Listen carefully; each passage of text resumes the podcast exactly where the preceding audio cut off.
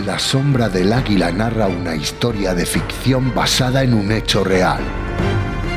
Durante la campaña de Rusia de 1812, en un combate adverso para las tropas napoleónicas, un batallón de infantería de línea formado por antiguos prisioneros españoles enrolados a la fuerza en el ejército francés intenta desertar pasándose al bando ruso. El emperador, interpretando erróneamente su firme avance en el campo de batalla, lo toma por un acto de heroísmo y ordena una carga de caballería que tendrá imprevisibles consecuencias para la historia de Europa.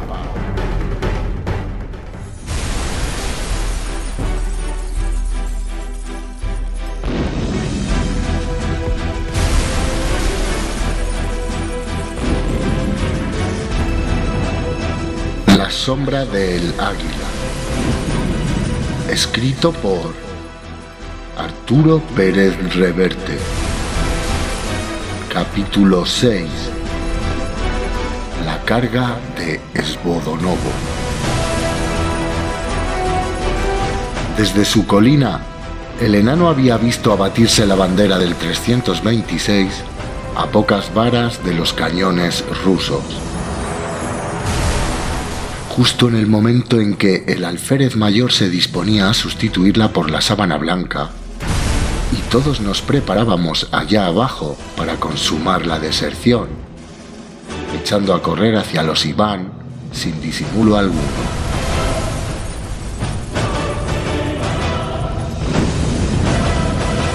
Era tanto lo que en ese momento nos caía encima boom y clink clan por todas partes, que la humareda de los sartenazos ruskis cubría el avance del batallón, ocultándolo de nuevo a los ojos del Estado Mayor Imperial. Con el catalejo incrustado bajo la ceja derecha, el petit cabrón fruncía el ceño. Ha caído el águila dijo taciturno y grave. A su alrededor, todos los mariscales y generales se apresuraron a poner cara de circunstancia. Triste pero inevitable, Sir. Heroicos muchachos, Sir. Se veía venir, etc. Ejemplar sacrificio, resumió el general Labraguet emocionado. De abajo llegaban unos estampidos horrorosos. Ahora era una especie de pumba pumba en cadena. Toda la artillería rusa parecía ametrallar a bocajarro al batallón, o lo que quedara de él a tales alturas del episodio. Escabeche, dijo el mariscal Lafleur, siempre frívolo. Los van a hacer escabeche. ¿Recordáis, Sir? Aquel adobo que nos sirvieron en Somosierra. ¿Cómo era? Laurel, aceite. Cierre el pico, Lafleur. Naturalmente, Sir. Es usted un bocazas, Lafleur. El Petit lo miró con la misma simpatía que habría dedicado a la boñiga de un caballo de coraceros. Están a punto de hacer trizas a un puñado de valientes. Y usted se pone a disertar sobre gastronomía. Disculpad, Sir. En realidad yo... Merece que lo degrade a cabo primero y lo envíe allá abajo, al maldito flanco derecho. A ver si se le pega a usted algo del patriotismo de esos pobres chicos del 326. Yo, Sir, la flecha aflojaba el cuello de la casaca con ojos extraviados de angustia. Naturalmente, si no fuera por mi hernia... Las hernias se curan como soldado de infantería, en primera línea. Es mano de santo. Acertada apreciación, Sir. Imbécil, Tolai, cagamandurrias. E ese soy yo, Sir. ¿Me retratáis? Clavadito. Y el pobre Laflé sonreía, conciliador, entre la chunga guasona del mariscalato, siempre tan solidario en este tipo de cosas.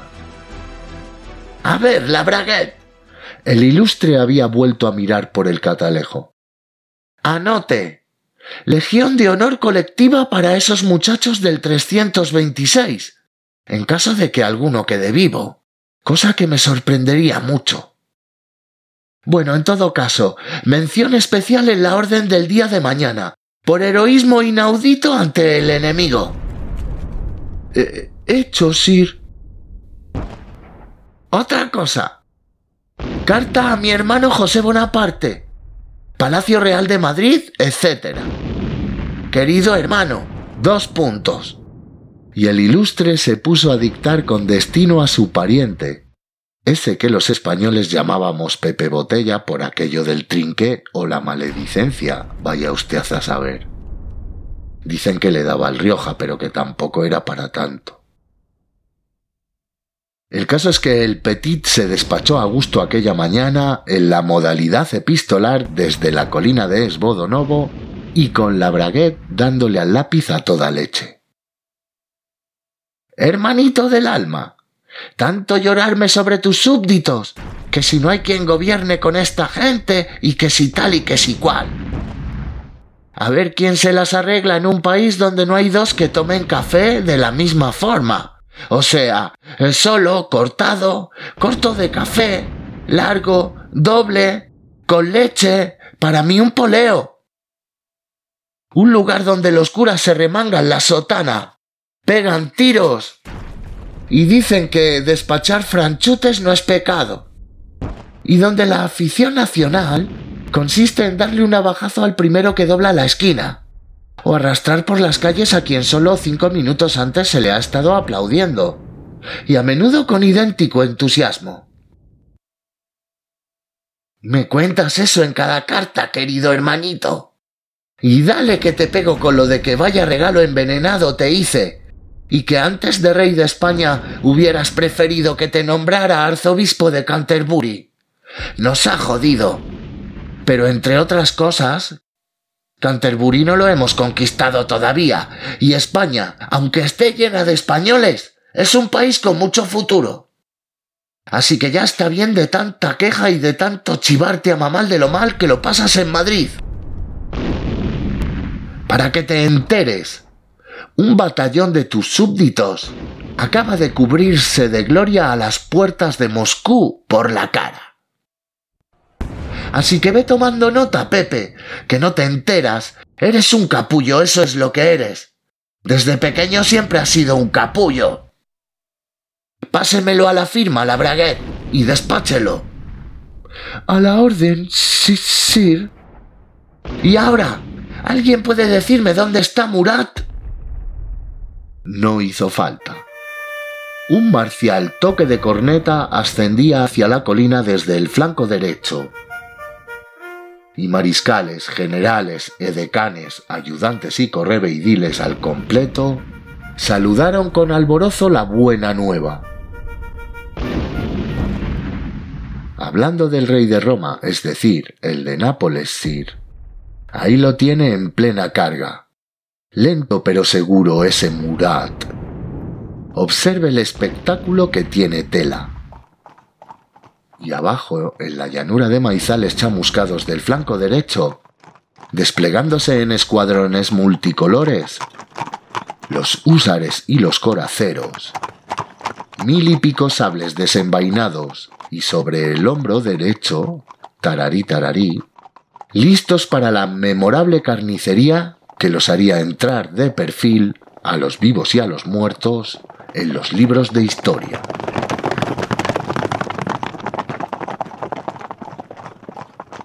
Y acercándonos a vista de pájaro al meollo del asunto, volando sobre las apretadas formaciones donde los caballos relinchaban impacientes, tenemos a Murat. Todo bordados y floripondios, con una capacidad mental de menos 15, pero valiente como un toro español, cuando los toros españoles salen valientes. Y levantando el sable sobre la cabeza rizada con tenacillas, y diciendo ¡Sus y a ellos, muchachos! Ese batallón español necesita ayuda y los vamos a ayudar.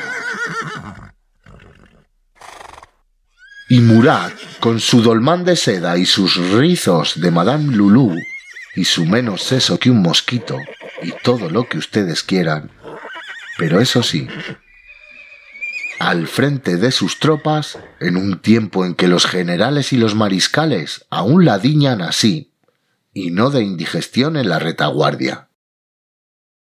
Murat, decíamos, se vuelve a su cornetín de órdenes y le dice Venga, chaval, toca de una maldita vez esa carga y que el diablo nos lleve a todos. Y el chaval que escupe para mojarse los labios que tiene secos, y toca carga y Fackerman y Boisepé que les gritan a sus húsares y coraceros aquello de al paso, al trote y al galope. Y mil y pico caballos que se mueven hacia adelante, acompasando el ruido de los cascos y herraduras. Y Murat grita ¡Viva el emperador! Y los mil y pico jinetes corean que sí, que vale, que viva el petit cabrón, pero que aquí podía estar, más cerca, para compartir en persona, aunque fuese un trocito de la gloria que a ellos les van a endilgar los cañones ruskis a chorros dentro de nada. Gloria para dar y tomar. Un empacho de gloria, mi primero, lo que vamos a tener en cinco minutos. Vamos a cagar gloria de aquí a Lima, ya verás. Y entonces hay como un trueno largo y sordo que retumba en el flanco derecho, y los doce escuadrones de caballería se extienden por la llanura mientras ganan velocidad. Y los artilleros rusos que empiezan a espabilarse. Eh, Popov, mira lo que viene por ahí.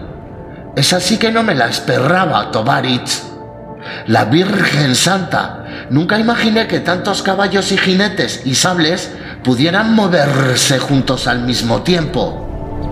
Nosotros tan entretenidos tirando al blanco de ese batallón de mierda, cuando lo que se nos venía encima era esto otro. A ver, esa pieza, apunta que las cosas van a ponerse serias.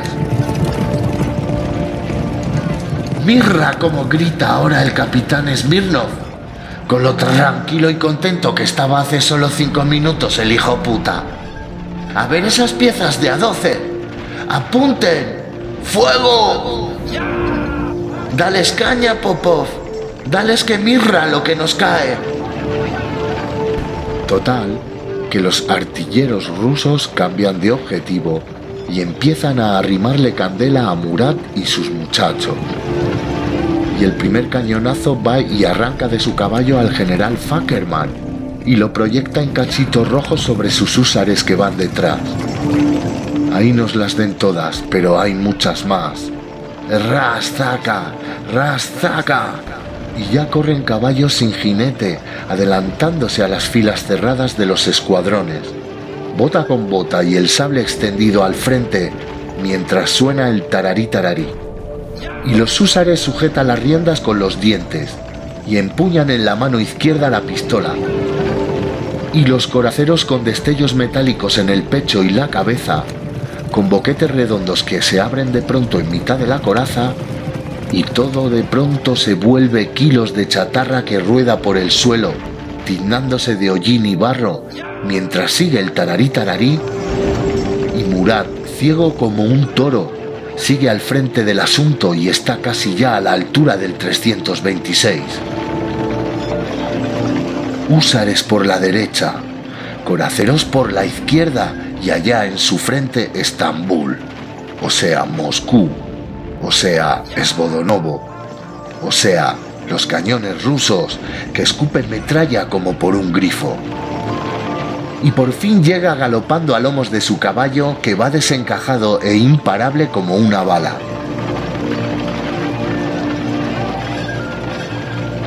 Cubierto de sudor y espuma, junto a las filas del heroico 326, y entre el humo y la velocidad ve fugazmente los rostros de esos valientes que lo miran boquiabiertos. socorridos en el último instante, cuando libraban su último y heroico combate sin esperanza. Y a Murad, que en el fondo es tierno como el Día de la Madre, se le pone la carne de gallina y grita enardecido. ¡Viva el 326! ¡Viva Francia! Y todos sus húsares y coraceros, que ya rebasan al 326 por los flancos, cargando contra los cañones rusos. Todos esos jinetes rudos y veteranos que acuden a compartir el hartazgo de metralla que se están llevando los bravos camaradas del 326, corean con entusiasmo el grito de Murad. Y a pesar de la que está lloviendo, saludan con sus sables a esos héroes bajitos y morenos, los fieles infantes del batallón español, al pasar junto a ellos galopando en línea recta hacia el enemigo. Y los del 326, mudos de agradecimiento, se ve que no encuentran palabras para expresar lo que sienten.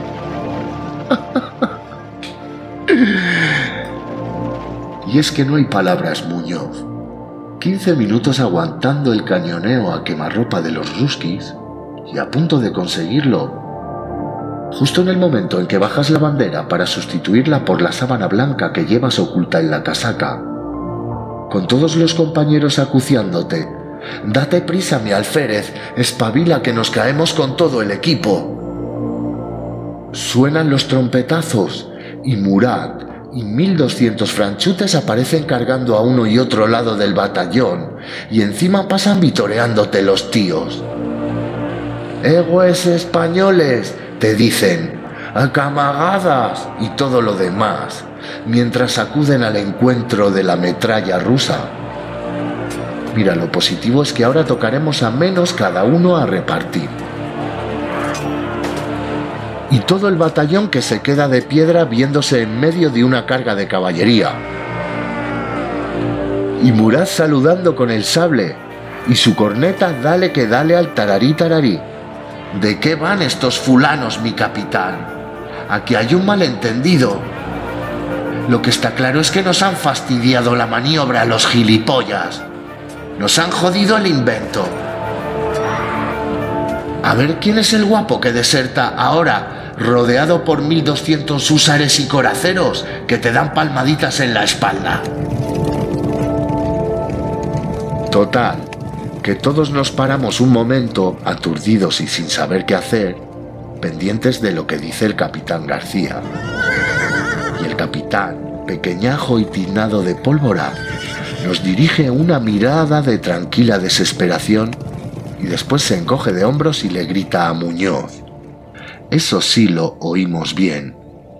Alférez, levanta otra vez la bandera franchute. Levanta el águila de los cojones y esa sábana blanca la haces cachitos y nos la podemos ir metiendo todos por el culo. Y el águila que se levanta de nuevo, y los coraceros y los húsares que siguen pasando a nuestro lado venga a dar vítores a los valegosos españoles. Y García que nos dice, hijos míos, suena la música, así que a bailar tocan. Echemos a correr hacia adelante y que sea lo que Dios quiera. Allá cada cual. Y vamos a meternos tanto en las filas de los Iván, que al final no tengan más remedio que cogernos prisioneros. Con que levanta el sable apunta a los artilleros rusos y dice eso de ¡Viva España! que es la única cosa nuestra que nos queda en mitad de toda esta mierda. Y Luisillo, nuestro tambor de 15 años, redobla toque de carga y los fulanos del 326 apretamos fuerte el fusil con la bayoneta y echamos a correr entre los jinetes hacia los cañones rusos aunque antes de caer prisioneros, alguien va a tener que pagar muy cara la mala leche que se nos ha puesto con el patinazo de esta mañana. Si no fuera por tanto cañonazo, tanta murga, ya estaríamos trincando vodka en Plantovaris después de haberoslo explicado todo, cretinos. Así que ya puedes darte por jodido, Popov.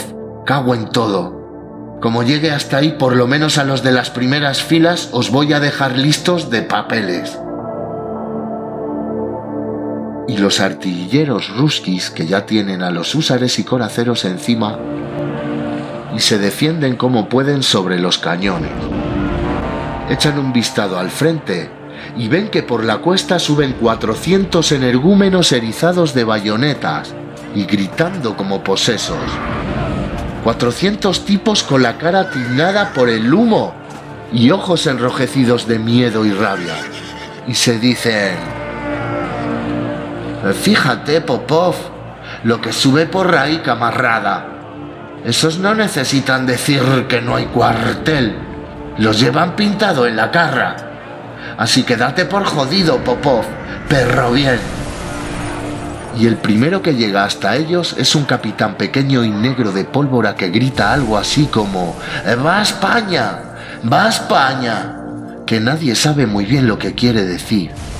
Y ese capitán se tira encima de los primeros cañones como una mala bestia y se lía a sablazos. Y al capitán Smirnov, que se ha puesto delante haciendo posturas de esgrima, le patea los huevos y después le abre la cabeza de un sablazo. Y ahora llegan todos los demás gritando como salvajes, y a golpe de culata y bayonetazos desesperados, como si nada tuvieran que perder, empitonan a Popov y a su santa madre.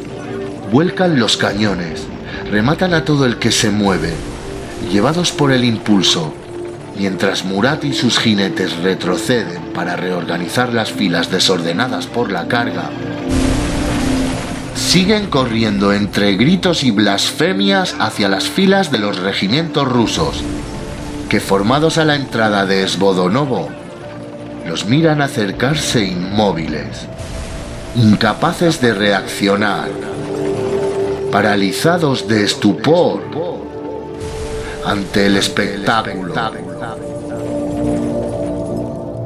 Fin del capítulo 6. Y en el próximo episodio, en el capítulo 7, la resaca del príncipe Rudolflowski.